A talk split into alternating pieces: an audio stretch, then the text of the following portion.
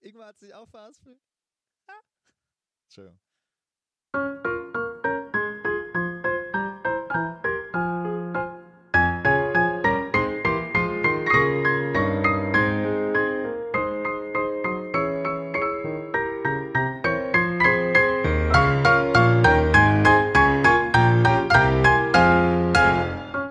Hallo und herzlich willkommen zur nächsten Folge des Young Urban Anesthesiologists Podcast der Klinik für Anästhesiologie in Göttingen.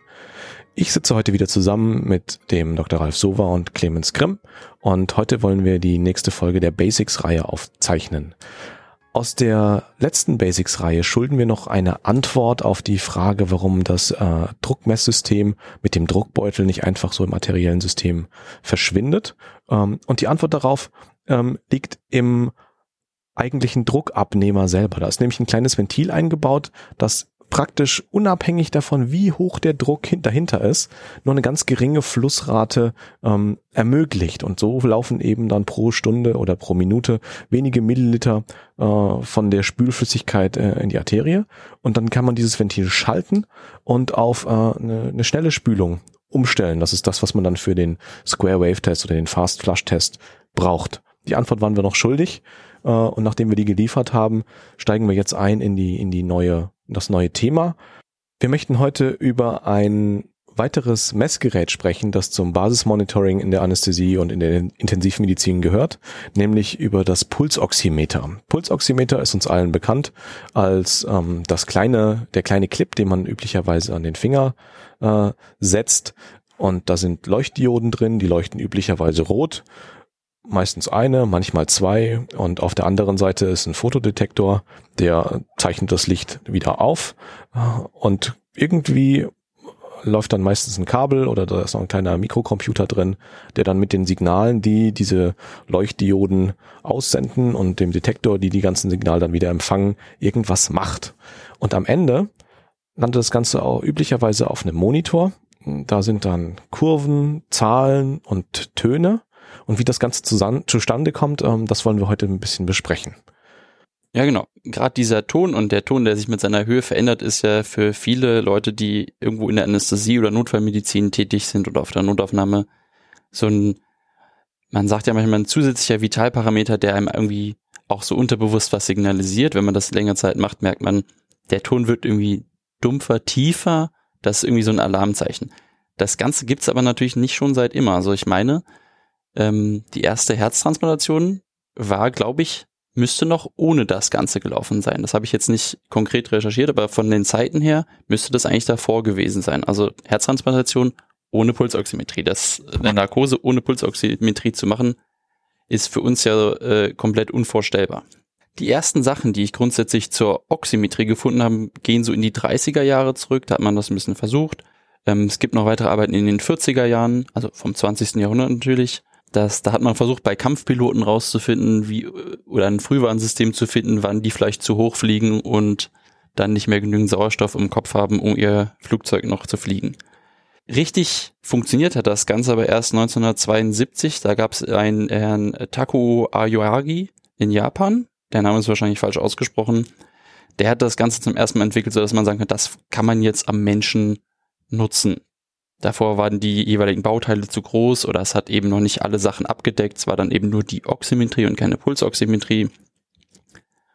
Und jetzt will ich versuchen, mal so ein bisschen die Grundlagen dieser Technologie zu erklären. Herztransplantation war 1967. Genau, das, ich meine auch, das ist in den 60ern genau. gewesen. Und also sind fünf Jahre Unterschied, also die Entwicklung der Pulsoximetrie ist fünf Jahre nach der ersten Herztransplantation.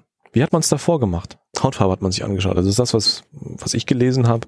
Ähm, das ist das Stichwort des Zyaноsetuchs, das man neben das Gesicht des Patienten gelegt hat. Äh, und dann konnte man immer die Farbe mit dem Tuch vergleichen und hatte da also so ein, ein, ja, ein grünes Tuch, wenn ich richtig informiert bin, ähm, und konnte dann eben gucken, wie die Farbe des Patienten sich in Relation zu dem Tuch ändert. Also ich kann mir nicht vorstellen, die erste Herztransplantation. so richtig gut gefühlt hat man sich dabei wahrscheinlich nicht. Ja, ich wusste es halt nicht, was es gab. Ne? Wer weiß, was es in 60 Jahren gibt. Naja, zurück zum Pulsoximeter. Grundsätzlich gibt es da mehrere Hürden, die man überwinden muss, damit wir das messen können, was wir heute messen. Oximetrie hat man, wie gesagt, schon früher gemacht, aber wir wollen ja irgendwie rausfinden, wir wollen das arterielle Signal, also wir wollen natürlich die Sättigung wissen in der Arterie, also das, das, äh, die arterielle Sättigung, weil die ist ja das, was uns eigentlich am meisten interessiert. Wir wollen am Ende eine Aussage darüber treffen, ob unser Patient gut oxygeniert ist. Oder einen Parameter haben, der uns auf den ersten Blick ermöglicht, eine Aussage zu treffen, ob wir mit unseren Beatmungs- und Narkoseeinstellungen ungefähr auf dem richtigen Weg sind. Oder ob unser Patient sicher ist mit dem, was wir mit ihm gerade machen. Und insbesondere wollen wir das äh, nicht invasiv machen. Genau. Ähm, das heißt, wir müssen irgendwie eine Möglichkeit finden, das arterielle Signal rauszufiltern. Irgendwie ein Gerät, was uns sagt, okay, das ist jetzt das arterielle und das ist nicht das arterielle. Ähm, wenn wir mal ganz simpel beginnen, also wir schicken jetzt eine Wellenlänge von Licht durch den Patienten, zum Beispiel das klassische Rot.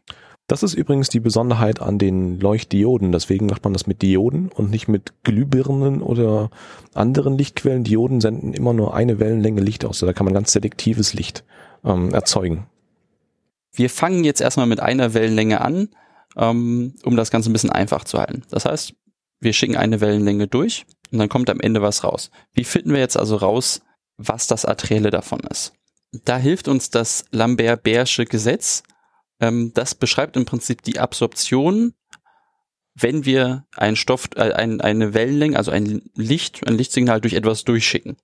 Ähm, das sagt im Prinzip, die Absorption ist proportional zu einem Stoffspe stoffspezifischen Koeffizient, äh, molare Extinktion.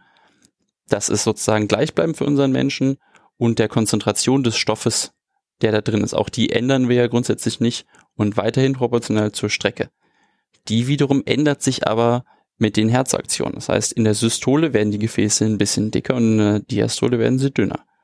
Das heißt, die Absorption ändert sich. Und das messen wir im Prinzip auch und sehen dann eine Wellenform, die im Prinzip im Idealfall sehr ähnlich aussieht unserer äh, invasiven Blutdruckmessungswellenform. Also jede Pulsaktion, jede Pulswelle verändert zwar nur ein ganz kleines bisschen, aber sie verändert messbar den Durchmesser unserer Fingerbeere, da wo eben unser Pulsoximeter anschließen. Und diese kleine Änderung, die detektiert ähm, dieses Pulsoximeter. Genau. Und dann können wir eben das rausrechnen. Das wird halt verstärkt, dieses ähm, wellenförmige Signal durch einen Verstärker und können den venösen Teil aus der ganzen Sache rausrechnen, weil das hat nämlich immer die gleiche Absorption. Da ändert sich ja grundsätzlich nichts. Gut. Dann haben wir jetzt sozusagen das arterielle Signal. Wir wissen aber immer noch nicht, wie viel Sauerstoff da jetzt drin ist. Also wir haben keine Informationen über den Sauerstoffgehalt. Aber wir haben schon eine Information gewonnen, nämlich eine Herzfrequenz zum Beispiel. Die können wir an der Stelle schon rausrechnen, nämlich indem wir einfach die Wellen zählen. Richtig. Ja, und jetzt müssen wir einen zweiten Trick anwenden. Ähm, und zwar ist das die Tatsache, dass ähm, unterschiedliche Materialien für unterschiedliche Wellenlängen von Licht unterschiedliche Absorptionseigenschaften haben. Wäre zum Beispiel als Beispiel, was für uns da ganz gut passt, Hämoglobin ändert durch die Aufnahme von Sauerstoff seine Konfiguration. Und das hat glücklicherweise für uns auch eine Änderung der Absorptionseigenschaften. Bringt das mit sich. Das können wir auch im Prinzip selber als, ohne irgendwelche Geräte können wir das sehen, wenn wir arterielles Blut sehen. Ähm, in der oxygenierten Form nimmt, absorbiert das Hämoglobin relativ wenig rotes Licht im Vergleich zur desoxygenierten Form. Also die Absorption in der desoxygenierten Form von rotem Licht, für uns sichtbarem Licht, ist höher. Absorption heißt immer, das ist weg, das geht, also das Licht, der Anteil unseres Lichtes, wo ja alle Wellenlängen drin sind, ist weg und den sehen wir nicht. Das heißt, es geht nicht durch und es wird auch nicht reflektiert. Und deswegen ist oxygeniertes Blut für uns zum Sehen rot oder hell mehr rot als das andere, was dunkler ist, weil einfach das Rot da drin fehlt, weil es absorbiert wurde. Und dann hat man sich diese Absorptionsspektren von desoxygenierten Hämoglobin und oxygenierten Hämoglobin nochmal genauer angeschaut und hat einfach die beiden Punkte genommen, wo beide am weitesten auseinander liegen von ihren Absorptionseigenschaften. Das sind halt eben 660 Nanometer und 940 Nanometer. 660 ist das Rotlicht, was wir sehen, wenn wir das, das Pulsoximeter, wenn wir da mal reinschauen. Und 940 Nanometer mit der längeren Wellenlänge, das ist dann schon im Infrarotbereich, das sehen wir nicht, aber das kann eben unsere Diode, die das Ganze aufnimmt, ähm, die kann das messen. Und durch diese Unterschiede haben wir wenn wir diese zwei Längen dann durch den durch die Fingerbeere durchschicken oder durch das, das Gewebe, worin wir es messen wollen, kommen dann zwei Linien, zwei pulsatile Linien kommen dann raus. Den venösen Teil, den statischen Teil haben wir rausgerechnet. Und diese beiden Linien werden dann miteinander verglichen und ähm, durch gespeicherte Werte, die in dem Mikroprozessor drin sind, das, was das Gerät für uns erledigt, können dann die ähm, die Oxygenierung kann dafür dann rausgesch also erschätzt werden anhand der Wellen, die im Gerät gespeichert sind. Und so kommen wir auf diese Sättigungswerte. Ich glaube, wir müssen noch einmal darüber sprechen, wofür wir unser Pulsoximeter eigentlich alles einsetzen können, weil das ein ganz vielseitiges Gerät ist und die WHO äh, empfiehlt so als Minimum, wenn man sich einen äh, Monitor für die einsame Insel aussucht, dass man dann das Pulsoximeter mitnimmt, weil man mit diesem einen Gerät einfach unfassbar viele wertvolle Parameter für die Narkoseführung oder für die Überwachung unserer Patienten ableiten kann. Und ich denke, das sollten wir nochmal zusammentragen, welche Werte wir am Ende erheben können. Klar, wir sprechen über Pulsoximetrie und die Sauerstoffsättigung. Das ist das, was alle immer sofort präsent haben, dass wir da eine Aussage, eine prozentuale Aussage machen können über die Sauerstoffsättigung des Blutes. Aber da gibt's noch ganz viel mehr im Hintergrund. Was sehen wir noch? So eine typische Examensfrage. Also einerseits sieht man natürlich die Herzfrequenz. Man kann äh, anhand der charakteristischen, charakteristischen Welle, die ähm, durch das Gerät erzeugt wird und aufgezeichnet wird, also auf die Herzfrequenz rückschließen. Und es gibt auch Algorithmen innerhalb bestimmter, von bestimmten Anbietern äh, entwickelten Pulsoximetern die Möglichkeit einer Plethysmographie. Also Plethysmographie bedeutet, dass man quasi ein Messverfahren hat, mit dem man Volumenschwankungen innerhalb eines Körpers oder eines Organs äh, darstellen und messen kann. Und man kann anhand der Schwankungen dieser ähm, pulsoximetrischen Kurve zum Beispiel Rückschlüsse auf die Volumenreagibilität eines Patienten äh, ziehen. Und da gibt es bestimmte Algorithmen, die das berechnen können und die dann mit ziemlich hoher Wahrscheinlichkeit vorhersagen können, ob ein Patient zum Beispiel auf einen Volumenbolus von 250 oder 500 Milliliter äh, kristalloider Lösung mit einer Erhöhung des Schlagvolumens oder des Herzzeitvolumens beispielsweise ähm, reagieren würde. Das ist noch, ja. Wenn man ein modernes Gerät hat, dann hat man da nicht nur so eine prozentuale Anzeige, die da auf dem Monitor steht, sondern dann kriegt man da auch eine Kurvenform ähm, auf den Monitor angezeigt. Und im Prinzip ist das genau das wellenförmige Signal, also der, der obere Abschnitt dieser pulsatilen Kurve, ähm, den das Pulsoximeter aufzeichnet. Und da kann man dann auch, ähm, ähnlich wie bei der Arterie, eben Veränderungen der einzelnen Pulsschläge ähm, sich angucken. Und ähm, auch da kann man zum Stichwort Volumenreagibilität einen gewissen Swing ähm, feststellen. Das geht da auch. Und da hat man dann auch schon einen Surrogatparameter ähm, für ja, eine, für eine Volumenempfänglichkeit unserer Patienten. Zumindest einen weiteren Hinweis. Ich würde mich nicht ausschließlich darauf verlassen, aber sofern man ein Gerät hat, was diesen Algorithmus eingebaut hat und das für einen berechnen kann, gibt es zumindest Studien, die gezeigt haben, dass beispielsweise in der Allgemeinchirurgie das Outcome eben durch Anwendung dieser Algorithmen verbessert werden könnte. Die Berechnung der Herzfrequenz haben wir äh, noch ganz einfach mit drin. Einfach die Anzahl der, der pulsatilen äh, Episoden pro Zeiteinheit kann man einfach die Herzfrequenz rausberechnen. So ein bisschen aus dem Hut gezaubert gibt's dann auch Hinweise über den Blutdruck selber. Also wer eine pulsative, pulsatile Pulskurve an der Fingerbeere hat, braucht einen gewissen Blutdruck oder Mitteldruck, um das zu erreichen. Wer am Finger ein messbares Pulsoximeter-Signal hat, muss auch einen einigermaßen adäquaten Kreislauf mitbringen. Wobei ich da einräumen würde, dass es wahrscheinlich wichtig ist, dass es ein, das kommt aufs Gerät an, was es mir anzeigen kann und das Level von der, von der, sagen wir, Ausführung des Gerätes, im Idealfall sehe ich dann halt auch nicht nur eine Zahl, weil die Zahl könnte ja auch ein Messfehler sein, sondern wirklich die pulsatile Wellenform oder eine kleine Amplitude, die immer wirklich pulssynchron hochschwenkt, damit dieser Wert dann wirklich inter also so interpretiert werden kann, dass es eine wirklich echte Messung ist. Vielen Dank für diese tolle Brücke. Äh, Im nächsten Kapitel würden wir uns über Limitationen der Pulsoximetrie gerne unterhalten. Also die Frage, ob man dem, ob und wann man dem Gerät vertrauen oder wann man dem nicht vertrauen kann. Ähm, ja, also das ist sehr wichtig. Man muss sich auf jeden Fall klar machen, dass die pulsoximetrisch gemessene periphere Sauerstoffsättigung natürlich nur eine Annäherung an den tatsächlichen arteriellen Sauerstoffgehalt ähm, bieten kann. Sie funktioniert insbesondere unter Idealbedingungen, unter der Idealvorstellung, dass das Blut also oxygeniertes und deoxygeniertes Hämoglobin beinhaltet. Das ist nicht immer der Fall. Man hat auch in physiologischem Zustand ein bis zwei bis drei Prozent von Hämoglobin-Unterarten im Blut vorhanden, also Carboxyhämoglobin, Methämoglobin ähm, und bestimmte genetische Varianten, die ähm, einfach physiologischerweise da vorkommen und die das Messergebnis natürlich beeinflussen können.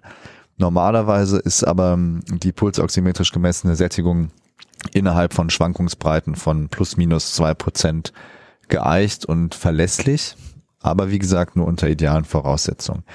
Ähm, Schlecht validiert ist sie unter anderem für Werte unter 70 Prozent. Das liegt unter anderem daran, dass die Hersteller der Pulsoximeter ihre Geräte eichen an gesunden Probanden, die ein hypoxisches Gasgemisch einatmen. Und man kann das schlecht verkaufen, warum man Leute freiwillig hypoxisch werden lassen sollte, nur um ein Gerät zu eichen oder zu verkaufen.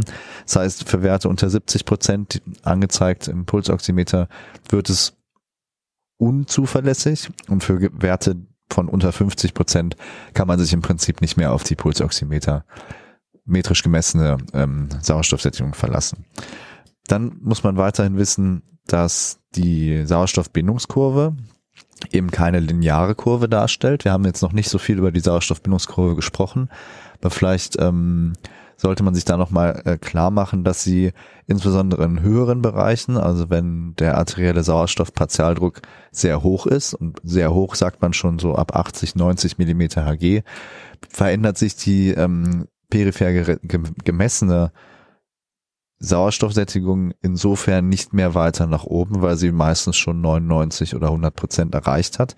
Das heißt, eine Hyperoxie, die ja auch in vielerlei Hinsicht schädlich für den Patienten sein kann und insbesondere in der Kinderanästhesie ähm, besonders ungerne gesehen wird, ähm, ist damit nicht zu detektieren. Das heißt, man erreicht dann dieses Plateau über 80, 90, 100 Millimeter Hg Sauerstoffpartialdruck und die Sättigung zeigt die ganze Zeit 100 Prozent an. Und sie wird auch noch weiterhin 100 Prozent an, äh, anzeigen, wenn der Sauerstoffpartialdruck auf 400 Millimeter Hg oder noch höher gestiegen sein sollte. Andererseits hat man auf dem unteren Spektrum das Problem, dass geringe Schwankungen in der arteriellen Sauerstoff, ähm, also im arteriellen Sauerstoffpartialdruck dazu führen, dass man große Ausschläge nach oben oder nach unten in der peripher gemessenen pulsoximetrischen Sauerstoffsättigung hat. Auch das liegt wiederum an der ähm, bestimmten, am bestimmten Aussehen ähm, und am bestimmten Verhalten der ähm, O2-Bindungskurve. Das ist zum Beispiel relevant im Hochgebirge weil man da natürlich Patienten hat, die deutlich niedrigere Sauerstoffpartialdrücke ähm, im Blut haben und die dann auch entsprechend natürlich geringere ähm, peripher gemessene Sättigungswerte zeigen. Und da können, wie gesagt, schon ganz geringe Schwankungen dazu führen, dass der pulsoximetrisch gemessene Wert deutlich nach oben oder nach unten abweicht. Genau, also wenn der Partialdruck in der Höhe sinkt, dann ist die O2-Bindung vermindert. Also es wird weniger Sauerstoff aufgenommen und darauf reagiert ja passend auch der Körper mit seiner vermehrten Atmung. Also wir versuchen mehr zu atmen, um mehr Sauerstoffangebot zu schaffen, aber wir atmen auch gleichzeitig mehr CO2 ab, was ja passenderweise unsere Sauerstoffkurve nach links verschiebt und damit die Affinität für Sauerstoff erhöht. Das ist also ein ganz nett ausgeklügelter Mechanismus dazu. Außerdem muss man sich natürlich klar machen, dass die ähm, Pulsoximetrie überhaupt keine Informationen liefert über den aktuellen Ventilationszustand des Patienten. Also der Patient kann hypo- oder hyperventiliert sein. Man würde das an der pulsoximetrischen Messung überhaupt nicht merken. Die Sättigung könnte 100 Prozent sein, trotzdem ein Patient massiv hypoventiliert und schon in der CO2-Narkose ist äh, mit den entsprechenden äh, negativen Auswirkungen, zum Beispiel auf den Säurebasehaushalt, der eben auch nicht abgebildet wird durch die pulsoximetrische Messung. Es gibt dann noch verschiedene andere Einflussfaktoren, ähm, die sich einfach aufgrund der technischen ähm, Gegebenheiten ergeben. Zum Beispiel bei Minderperfusion, also bei Patienten im Schock, die ähm, periphere Vasokonstruktion zum Beispiel haben, hat man einfach anhand, anhand dieses Messprinzips des Lambert-Bärschen Gesetz das Problem, dass man A weniger Blutvolumen hat und entsprechend auch weniger Pulsatilität und dadurch hat man natürlich schlechtere, unzuverlässigere Werte und man sagt eigentlich, dass man bei einer systolische, äh, bei einer Systole von unter 80 Millimeter Hg das Pulsoximeter vergessen kann. Also da werden keine verlässlichen Werte mehr angezeigt, sondern da muss man dann sich insbesondere erstmal darum kümmern, dass man wieder einen vernünftigen Blutdruck bekommt. Ähm, oder man kann natürlich auch das Pulsoximeter zum Beispiel an zentraler gelegenere Stellen verlagern. Wo genau, da wollen wir gleich noch drauf zu sprechen kommen. Ein weiteres Problem sind Bewegungsartefakte. Also Patienten, die sich sehr viel bewegen, die agitiert sind, die ähm, die Hände nicht stillhalten oder ähnliches. Da entstehen Artefakte, die ähm, möglicherweise von den Geräten nicht richtig wahrgenommen werden können und dann auch falsche, falsch hohe oder falsch niedrige Werte anzeigen. Es gibt da bestimmte Hersteller, die Algorithmen entwickeln, um diese Artefakte ähm, rauszufiltern. Das ist allgemein ein großes Thema in, in, bei der Untersuchung von großen Mengen an Daten, da möchte man ja versuchen, diese Artefakte möglichst äh, rauszufiltern und nicht in seine Analyse mit zu übernehmen. Aber auch in der klinischen Praxis möchte man natürlich nicht, dass immer wieder alarmiert wird, nur weil der Patient beispielsweise sehr aktiv ist, sehr viel wackelt oder ähnliches. Und da gibt es also bestimmte Algorithmen, die das rausfiltern können, aber das ist noch nicht hundertprozentig. Da darf man, glaube ich, einfach nicht vergessen, dass wir hier einfach minimalste Schwankungen und Veränderungen in der Fingerbeere detektieren wollen. Und alles, was da eben passiert, nämlich Bewegungen, führt zu riesigen Ausschlägen und das muss man irgendwie detektieren. Ich glaube, dass diese Pulsoximetrie oder all die ganze Messtechnik, das wird in den nächsten Jahren nochmal so eine Domäne des Machine Learnings. Möglich, wo, ja. Wo wir ganz, wo wir ganz viel äh, ja aus vielen Daten nochmal unserem, unser Monitoring verbessern werden. Das ist ja letzten Endes auch eins der Sachen, die wir vorhin mit der Plethysmographie angesprochen haben. Auch da sind natürlich solche Algorithmen am Werk, die versuchen aus diesen Unmengen an Daten dann entsprechende Aussagen zu treffen. Ähm, wie du schon gesagt hast, an der Fingerbeere ganz kleine Veränderungen können da schon zu Problemen führen. Genauso wie man natürlich arterielle Pulsationen hat, die sehr ausschlaggebend natürlich sind, gibt's aber auch immer auch venöse Pulsationen. Das ist einfach ein physiologischer Zustand, den kennen wir alle noch aus der Vorklinik, diese venöse ähm, Druckkurve. Aber auch die kann sich natürlich auswirken in bestimmten Zuständen auf die pulsoximetrisch gemessene Sauerstoffsättigung. Und äh, zu nennen ist da zum Beispiel bestimmte Körperlagerungen, ähm, also zum Beispiel bei der Trendelenburg-Lagerung ähm, liegt der Patient ja mit dem Kopf nach unten.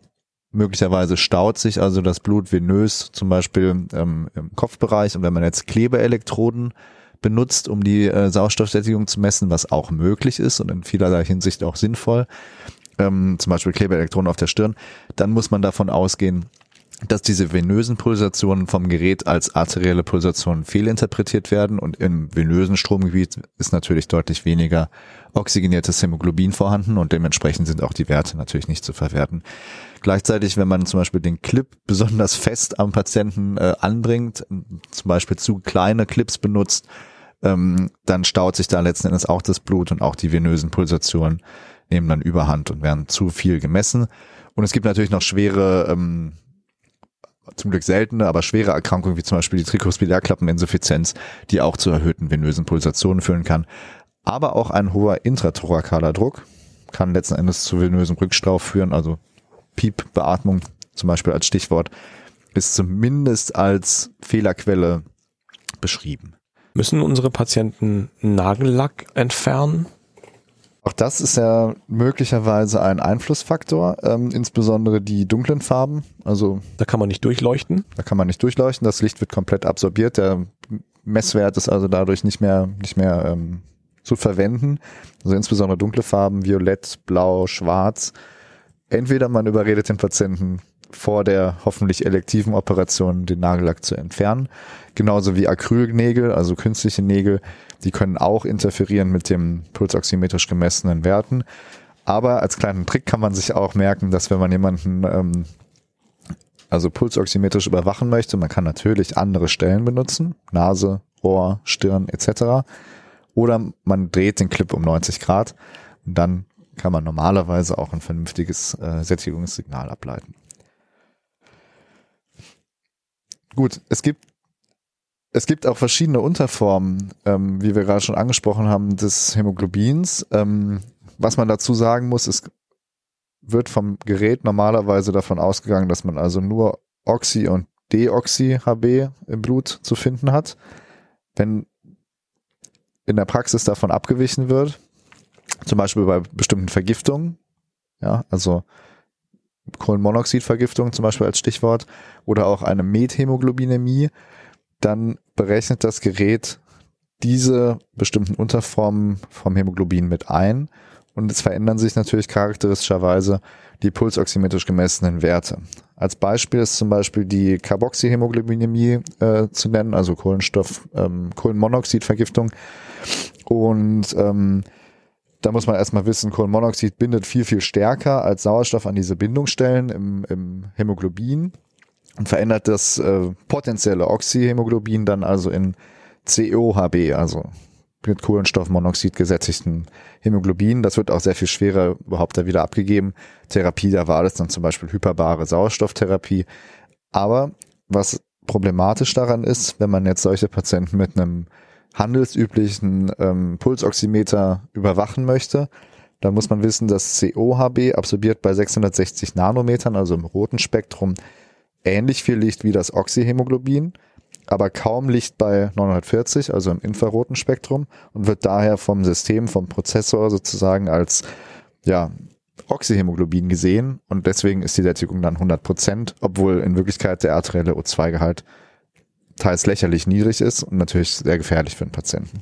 Genau deswegen ist das ja dann auch so kirschrot es gibt im Rettungsdienst ähm, teilweise der vorhandene Pulsoximeter, die auch Kohlenstoffmonoxid vernünftig messen können und entsprechende ähm, Messwerte dann anzeigen, also 25, 50 Prozent, je nachdem, wie ausgeprägt das sein kann, ähm, wo man dann auch diese Patienten sinnvoll überwachen kann.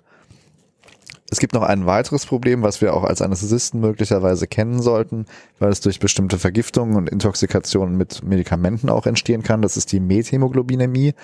Ähm, warum ich jetzt sage, als Anästhesist interessant, Lokalanästhetika, also zum Beispiel Lidocain, Prilocain, können zu einer Methämoglobinämie führen. Das muss man also einfach schon mal gehört haben oder wissen. Und diese Methämoglobinämie führt charakteristischerweise dazu, dass ähm, sowohl im infraroten als auch im roten Spektrum nahezu vollständig das Licht absorbiert wird. Wenn man sich jetzt vor Augen hält, wie dieser Prozessor berechnet, also die entsprechende Tabelle, wie er dieses Verhältnis berechnet zwischen infraroten und roten Spektrum und wenn in beiden Spektren das gleiche absorbiert äh, wird, dann ist dieses Verhältnis also eins und anhand der Tabelle, die die ähm, Hersteller benutzen, anhand der Eichungstabelle, kommt dann immer eine Sättigung von zwischen 80 und 85 Prozent dabei raus. Auch da wieder völlig unabhängig davon, wie der tatsächliche arterielle O2-Gehalt ist. Und da muss man also entsprechend aufpassen, wenn man solche Medikamente eingesetzt hat und die Sättigung stur 85 Prozent anzeigt, dann sollte man dringend mal eine arterielle BGA abnehmen, um zu überprüfen, wie der tatsächliche O2-Gehalt ist. Ich finde Vorverlegung von Patienten aus dem Aufwachraum, die eine Regionalanästhesie mit einem Methämoglobin bildenden äh, Medikament bekommen haben, gehört eine BGA einfach mit dazu. Also auch forensisch. Was, was, was passiert da überhaupt? Also Eisen 2 wird zu Eisen 3 oxidiert durch eben das entsprechende Medikament oder die entsprechende Intoxikation und es verliert dadurch seine Funktion ähm, im Hämoglobin, zum Beispiel also O2 zu tragen. Das heißt, diese Patienten können schwer hypoxisch sein, ohne dass das Pulsoximeter das entsprechend anzeigt. Es gibt noch andere Medikamente, auf die wir jetzt nicht weiter eingehen wollen, die das machen können. Aber es gibt insbesondere eine familiäre Form der Methämoglobinämie, die ist extrem selten. Aber es gibt einen interessanten Fallbericht über eine Familie des letzten und vorvergangenen Jahrhunderts in Amerika. Und zwar The Blue People of Kentucky.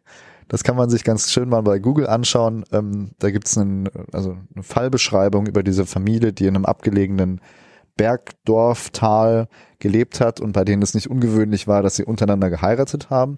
Und da hat sich unbemerkterweise über die Jahrzehnte und Jahrhunderte also ein Allel durchsetzen können, was zur familiären Methämoglobinämie geführt hat.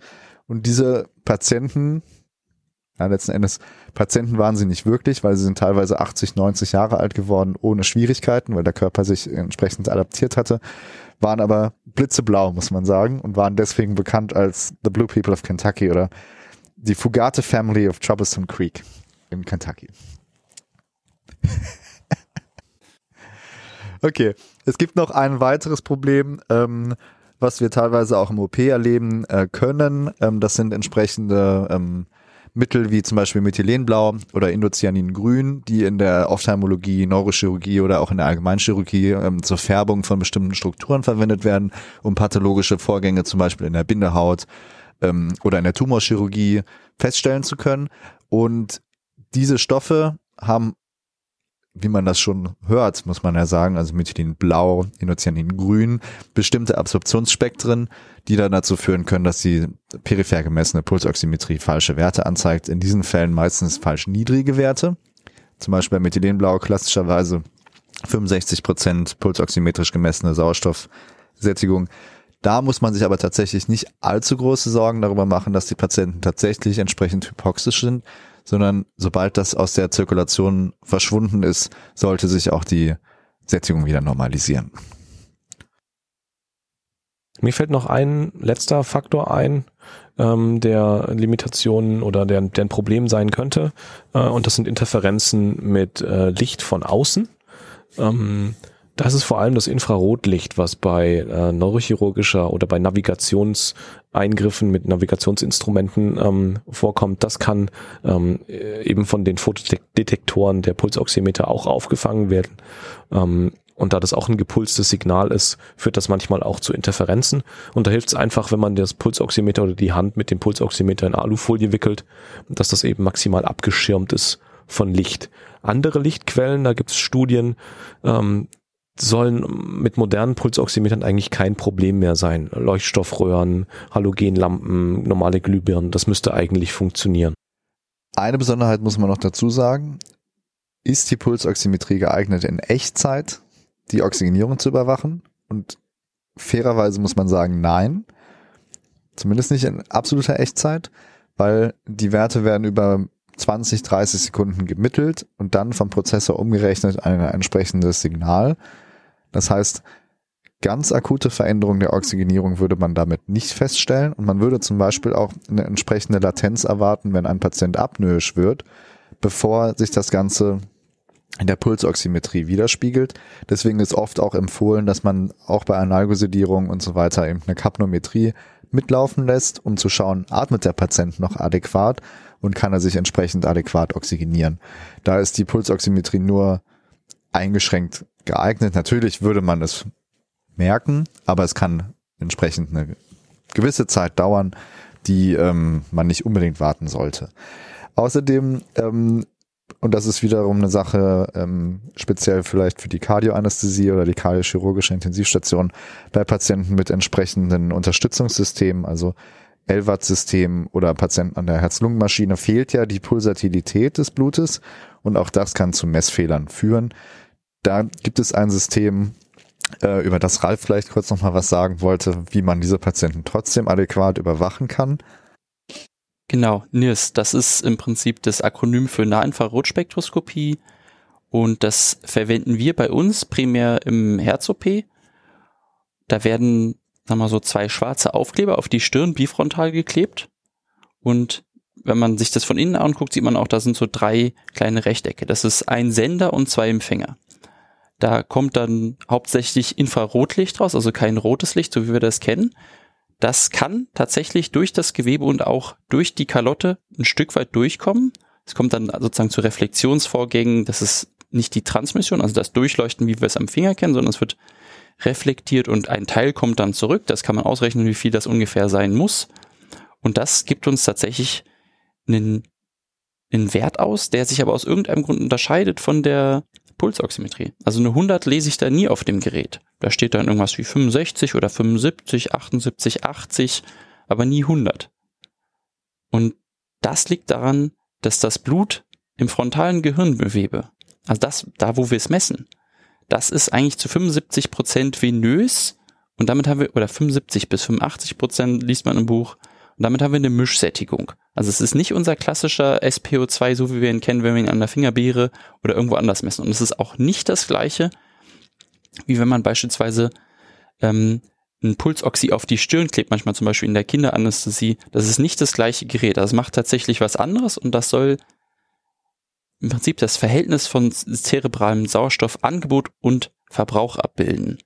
Ähm, also es, zum einen ist es eine Alternative, wenn wir keinen pulsativen Fluss haben an der HLM, ist, oder an der Herz-Lungen-Maschine, ist aber gleichzeitig auch bei anderen Eingriffen wichtig, wo wir einfach wissen wollen, wie sieht's denn im Kopf aus? Also beispielsweise eine Karottes-OP, wo man eine Karottes zuklemmen muss. Dann kann man sehen, hm, wenn sich da jetzt irgendwie das Signal verschlechtert, dann müssen die Chirurgen dann vielleicht doch mal irgendwie temporären Bypass da drauf nehmen da oder irgendwas dafür tun, weil es offensichtlich schlechter wird im Gehirn mit der Sättigung. NIRS detektiert ganz schnell Änderungen im Blutfluss oder in der in der Änderung des genau, Blutflusses. Genau, der ist natürlich auch noch relevant. Also teilweise ist auch die, der Fluss selber mit dabei, das ist richtig.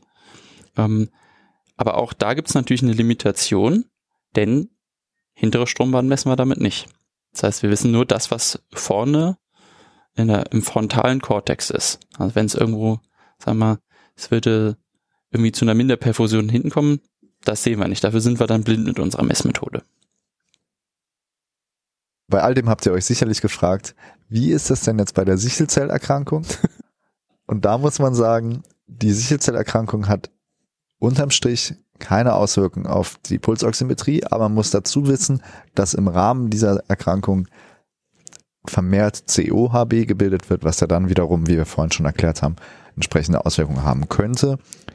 Außerdem gibt es ja noch die Besonderheiten, äh, zum Beispiel in der Kinderanästhesie oder bei ganz kleinen Kindern, fetales Hämoglobin, auch das verändert die Pulsoximetrie nicht charakteristischerweise, genauso wenig übrigens wie, äh, wie ein Ikterus. Also das sind noch so ein paar Unterformen, von denen man vielleicht mal gelesen hat, die aber ohne größeren Effekt auf die Pulsoximetrie bleiben. Jetzt wollten wir noch ganz kurz über alternative Ableitungsorte sprechen. Das haben wir mehr oder weniger schon fraktioniert über die Folge getan. Also wie äh, Ralf schon gesagt hat, es gibt ähm, auch Klebeelek Klebeelektroden für die Stirn, zum Beispiel in der Kinderanästhesie, eben was anderes als die NIRS-Technik, ähm, aber im Prinzip ähnlich, funktioniert ähnlich wie die Pulsoximetrie peripher. Und peripher kann man natürlich an Händen, Füßen, also Zehen und Fingern messen. Man kann auch kleine Clips in die Nase stecken zum Beispiel oder an die Ohren.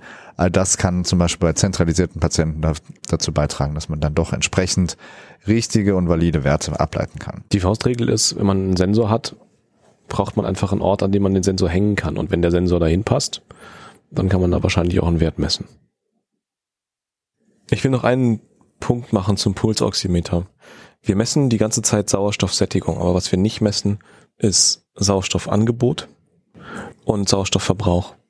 Also am Ende steht da irgendwie eine 100 Prozent.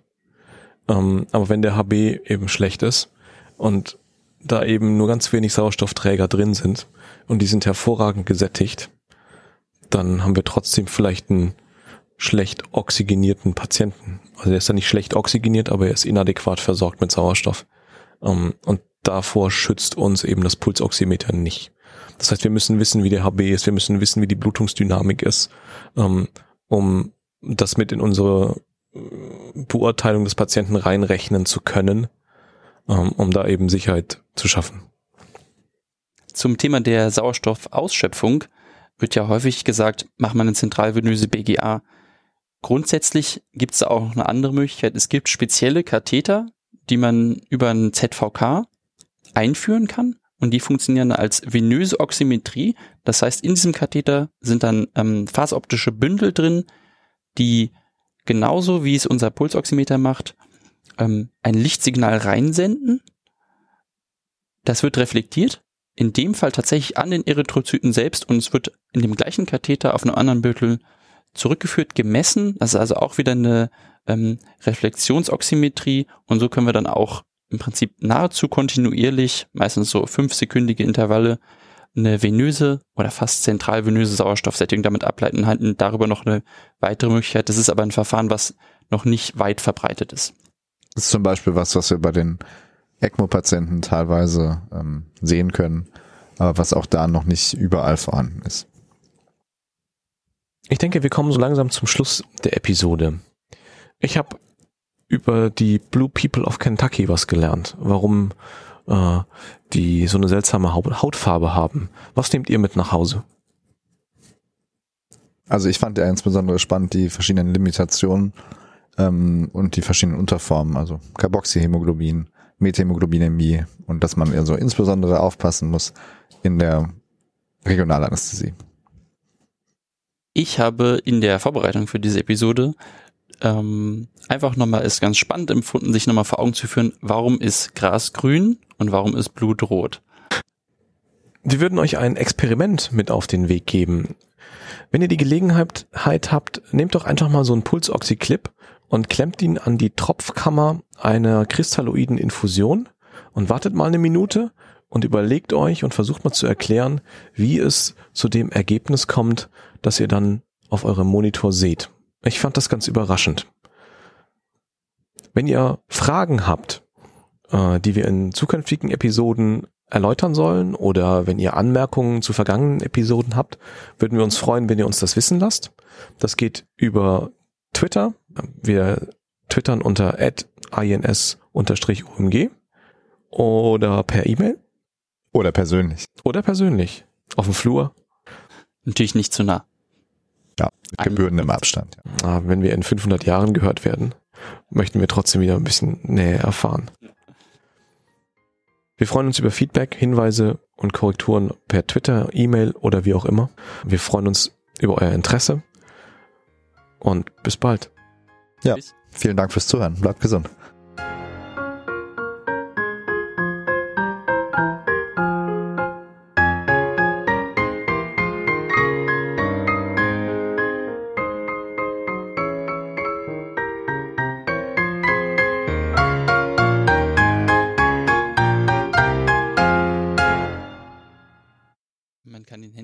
An ganz andere Sachen hängen. Scheiße, das klingt jetzt komplett falsch. Ich wollte dir eigentlich eine Überleitung geben zu deinem Cliffhanger. Kannst du das kurz raussagen?